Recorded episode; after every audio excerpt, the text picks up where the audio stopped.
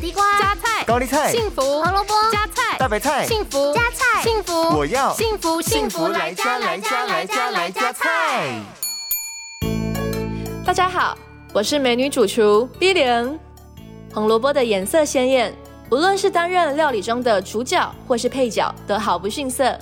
而且它还有丰富的贝塔胡萝卜素，在人体消化系统中能够还原成维生素 A，对于维持正常视力、促进上皮细胞增生、保持皮肤健全以及增强免疫力都有不小的注意。但是因为胡萝卜有着特殊的气味，所以许多人都不敢尝试。因此，为了照顾大家的饮食均衡，今天 B 零就要将胡萝卜做成大人小孩都爱吃的甜点，一起来料理这道胡萝卜蛋糕。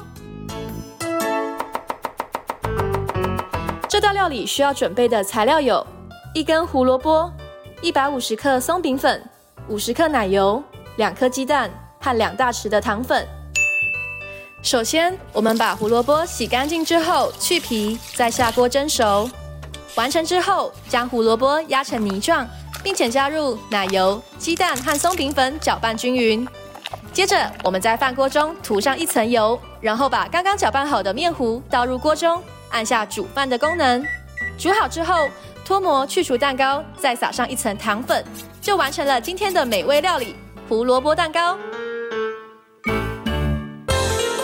幸福来加菜，健康不间断。野菜大丈夫 EX，蔬菜摄取逮就补。